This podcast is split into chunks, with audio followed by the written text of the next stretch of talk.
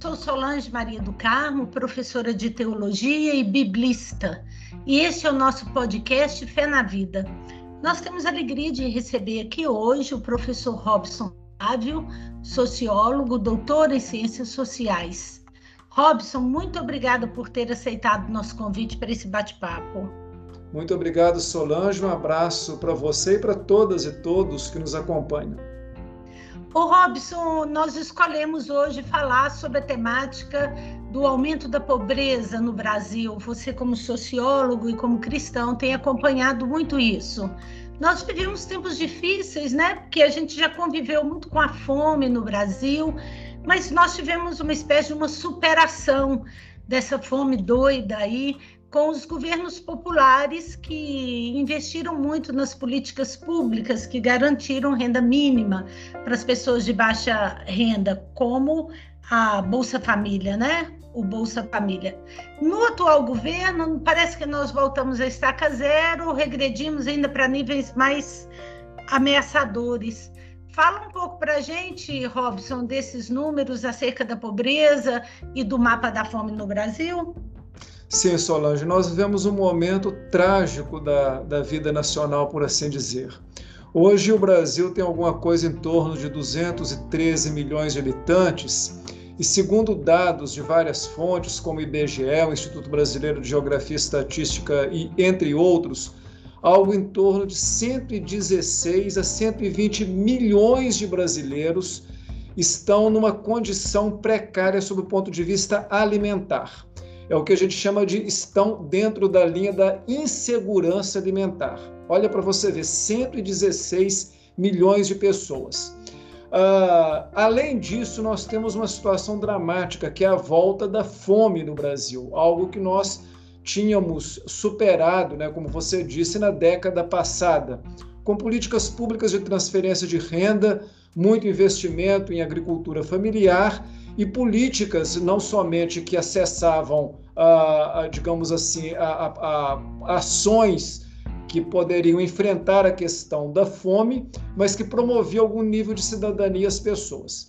Então é muito importante a gente destacar isso, porque um país como o Brasil, que ele é tão rico, que tem uma agricultura tão potente, chega a ser um escárnio, uma afronta uh, você ter um número de pessoas em condição é, é, de é, é, insuficiência alimentar como tem no Brasil.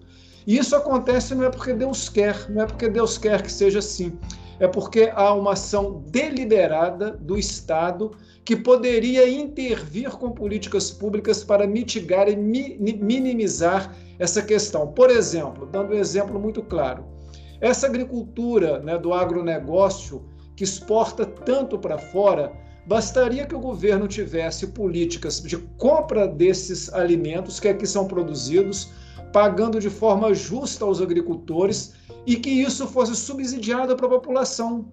Ou seja, poderíamos ter uma condição tranquila de enfrentamento dessa situação da própria agricultura brasileira alimentando os brasileiros. Mas o que, que acontece na prática? Não somente o governo atual mas o próprio agronegócio prefere ganhar rios, milhões, bilhões com a exportação para fora e o dólar alto do que alimentar os próprios brasileiros. Eu diria para você, sabe, Solange, uma perspectiva cristã, que isso clama aos céus por justiça. Ô Robson, realmente é assustador. É praticamente metade da população brasileira em situação de insegurança alimentar, né? é um número muito grande e eu fico me perguntando onde estão nossas lideranças para a gente se organizar, né, e para a gente combater a fome, como nós já tivemos em outros tempos, figuras muito singulares no país que gastaram a vida para combater a fome, para combater a desnutrição infantil, por exemplo.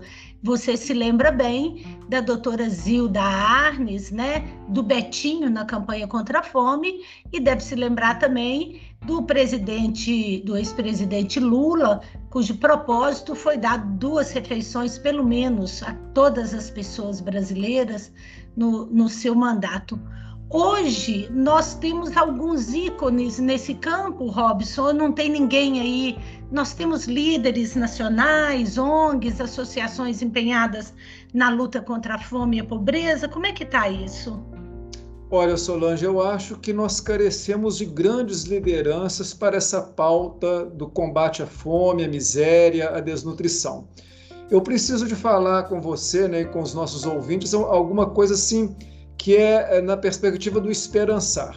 Nessa pandemia, quando a gente começa a pesquisar assim um pouco sobre ações que estão acontecendo nas periferias né, das grandes cidades, principalmente onde você tem o problema da miséria é, candente, né? as filas de ossos, as pessoas às vezes tendo que é, pegar algum alimento e sendo condenadas né, porque estão alimentando, né, mostrando a seletividade da nossa justiça, que é tão passiva no sistema econômico, por exemplo, que você tem um, um sistema de juros no Brasil que é um verdadeiro assalto à mão desarmada e nada acontece, e às vezes uma, uma mãe de família, porque pegou um biscoito, acaba sendo presa, né? Mas é preciso dizer que durante esse, esse momento de pandemia tão dramático que nós vivemos, nós percebemos uma série, eu diria milhares de ações de solidariedade feita por ONGs, igrejas, movimentos sociais. Né?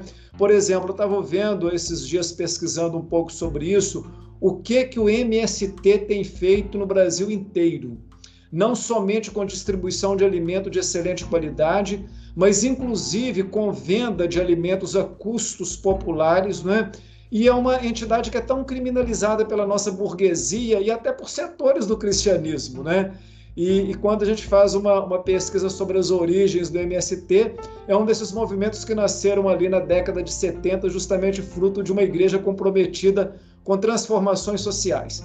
Mas eu acho que apesar de nós termos uma, é, uma falta de grandes lideranças, como você citou, né, Zilda Arnes, Betinho e o próprio ex-presidente Lula, o que ainda nos, de alguma forma, nos deixa é, esperançosos né, na perspectiva do esperançar e não na, na perspectiva do esperar, né, é que há muita coisa sendo feita. E certamente, se não houvesse essas, essas ações de entidades, grupos, igrejas nas periferias, coletivos juvenis, coletivos periféricos, certamente, Solange e querido amiga, querida, querido amigo que nos ouve, a situação seria muito mais dramática. Certamente, Robson, eu fico pensando aqui que é o pouco de cada um que tem feito a diferença nessa hora de desespero, né? A fome ela é um escândalo, a fome é uma coisa inaceitável para a fé cristã. Eu me lembro lá do texto de Mateus 25, aquele discurso final de Jesus, né? Quando ele diz: Tive fome, me destes de comer aprovando né, todos aqueles que se comprometeram com os pobres, e tive fome, não me desse de comer, reprovando aqueles que usaram o nome da fé, mas não se comprometeram com os mais vulneráveis. Então, assim, se a fome é um escândalo tão grande para a fé cristã, porque a fé cristã tem um compromisso ético de não aceitar a fome, a miséria, a exploração, eu fico me perguntando, então, por que que esse movimento de luta contra a pobreza e por mais justiça, ele, ele não encontra, como é que eu falo? Ele não encontra resposta na igreja como nós esperávamos, na igreja cristã. Né? Dentro da igreja mesmo, a gente tem visto resistência ao invés de apoio no, na luta contra a pobreza e contra a fome. O que, que você diria sobre isso, Robson? Eu fico encucada. Olha, é, Solange, isso também me, me, incomoda muito na perspectiva de uma ética cristã, como você disse, né? Porque veja bem, o Brasil, uh, muitas pessoas gostam de dizer, é o, é é o maior país cristão um dos maiores países católicos do mundo, né? Agora, o que a gente fica pensando é o seguinte: será que numa condição como essa, se Jesus, aquele nazareno que estava do lado do pobre, da viúva e do órfão, estivesse aqui, ele estaria preocupado em sustentar as finanças do templo, como nós vemos em parte das igrejas cristãs, ou estaria preocupado em matar a fome né, daqueles que precisam? Eu acho que é um questionamento que cada um de nós tem que fazer. Porque realmente, apesar, por exemplo, eu estava dizendo para você, não é? Ah, muitas igrejas, não somente do campo da, da, da, do catolicismo, mas do mundo evangélico, elas têm feito um trabalho muito importante nas periferias. Por outro lado, grandes estruturas eclesiais e eclesiásticas continuam mantendo né, aquele, aquele modelo de uma igreja triunfante, né, que é se dirigindo ao povo para a ideia de sustentar o templo, sustentar, digamos assim, os seus ministros, sustentar uma ideia de uma igreja que ela é muito poderosa, mas que ela é, vira as costas para aquele que sofre e aquele que precisa. Isso é, no, no, nos deve questionar a cada um de nós. Que fé que é essa, não é? Que exercício da espiritualidade, da vivência cristã que é, que é esse daí. E aí nós precisamos de pensar e voltar a refletir inclusive sobre a qualidade do que a gente chama da ética cristã, né? nos momentos como esse. Né? Quer dizer, como que deve ser a nossa ação frente a uma situação tão dramática como essa.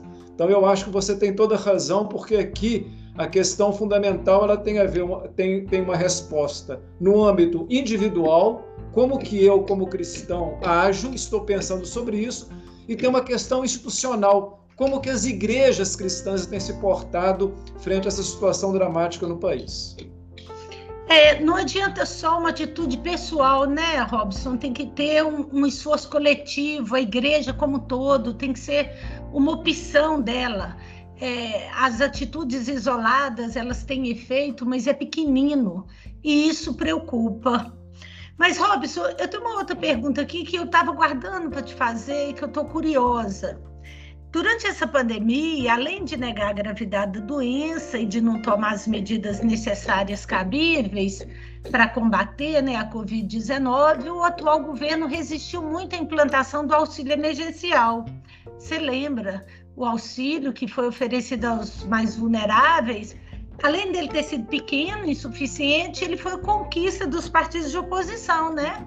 de muita pressão popular, porque da parte do governo parece que não saía do ministro da, da, da Economia nem, nem do presidente.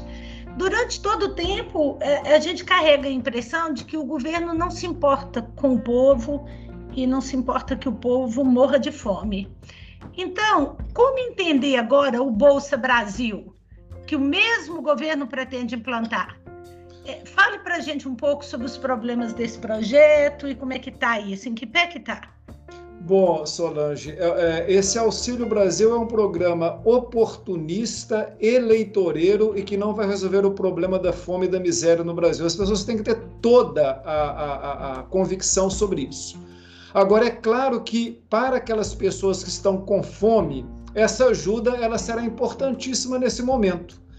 Ah, não obstante ela ser algo fundamental, é importante que as pessoas não deixem de analisar o caráter oportunista e eleitoreiro do programa. O governo não tem nenhum interesse de trabalhar como era o Bolsa Família, num programa que, por trás de uma política de distribuição de renda, há uma série de outras políticas de promoção da cidadania e dignidade humana, como, por exemplo, o acompanhamento das, das mulheres, a questão do combate à violência familiar, a questão da, da, da escolarização das crianças e o acompanhamento, políticas de assistência social, políticas de geração de emprego e renda tudo estava associado ao antigo Bolsa Família, né? Quer dizer, era um programa de transferência de renda, mas com uma série de, de outros produtos que geravam cidadania e geravam dignidade para as famílias na perspectiva da promoção humana e não do mero assistencialismo imediato. Né? Esse programa Auxílio Brasil, ele só quer oferecer um auxílio assistencialista imediato durante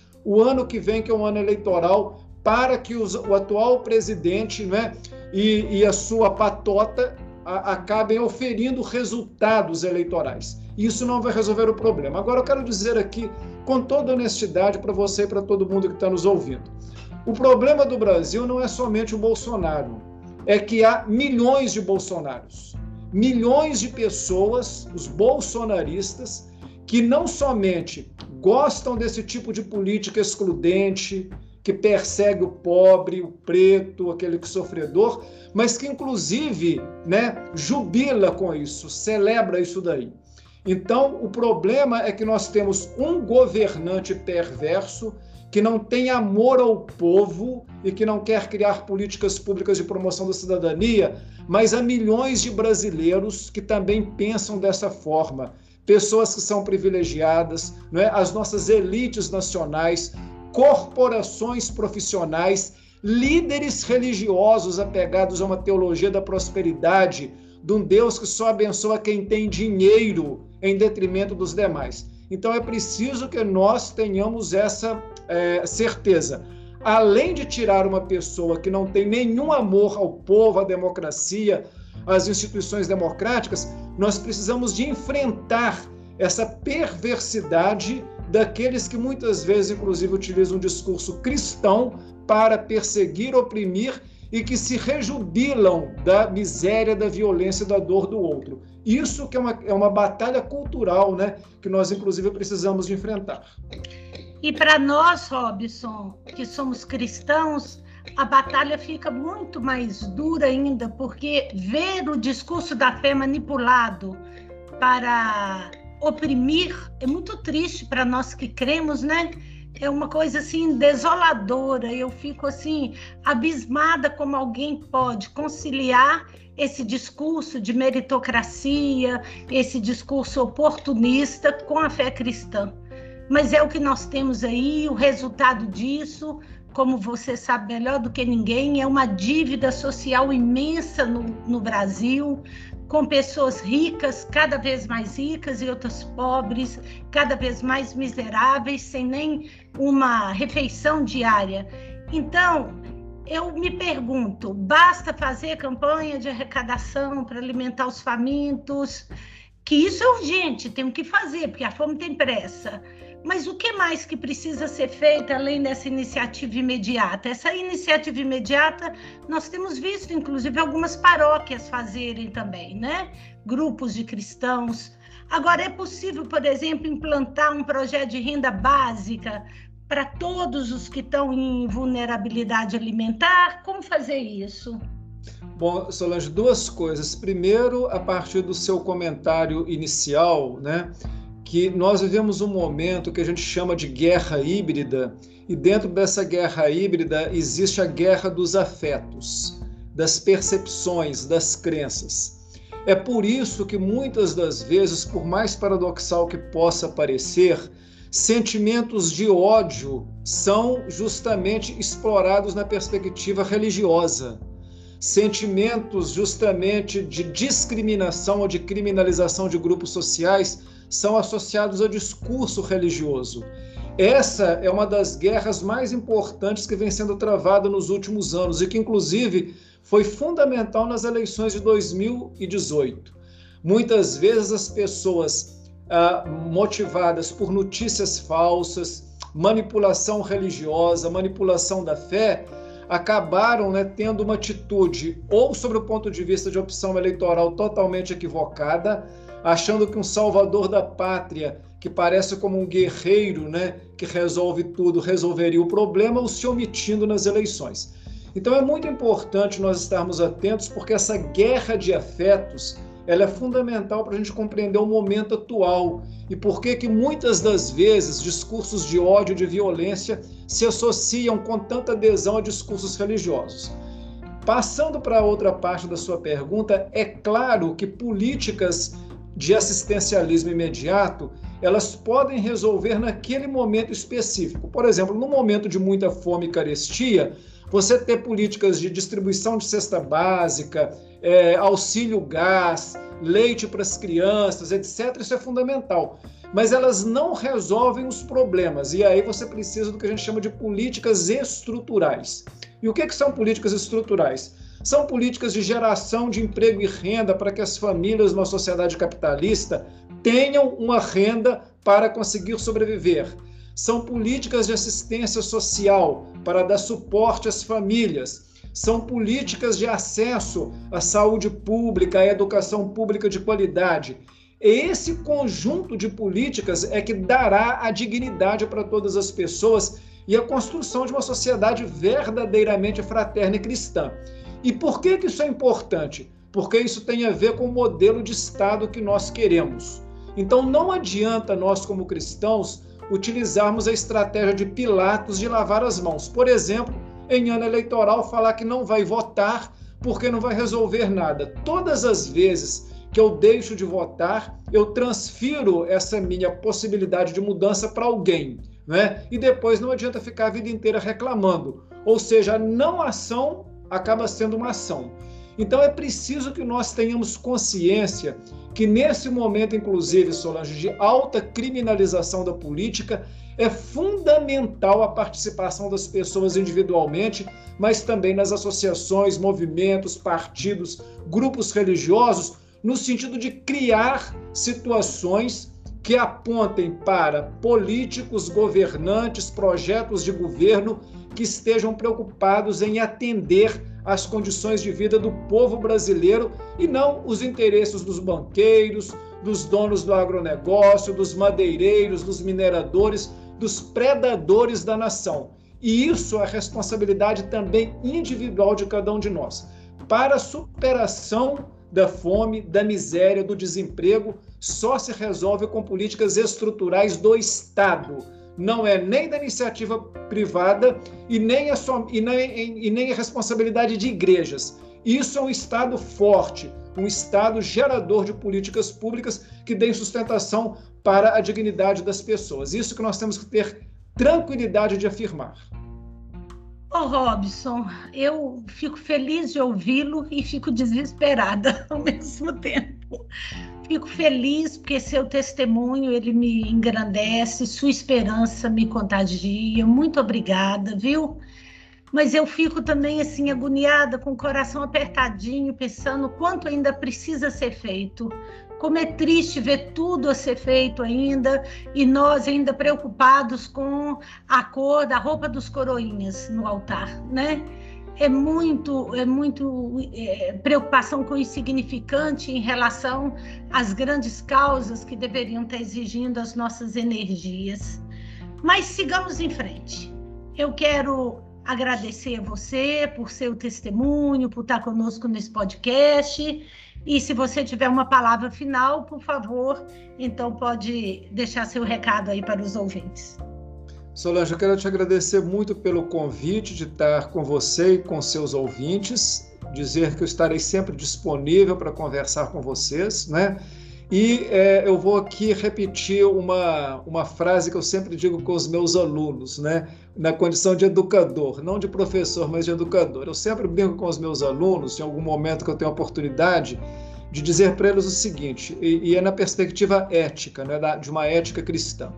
Nós não podemos transformar o mundo, né? mas nós podemos fazer uma diferença com a nossa ação. Então, a primeira questão: o que, que eu posso fazer onde eu atuo?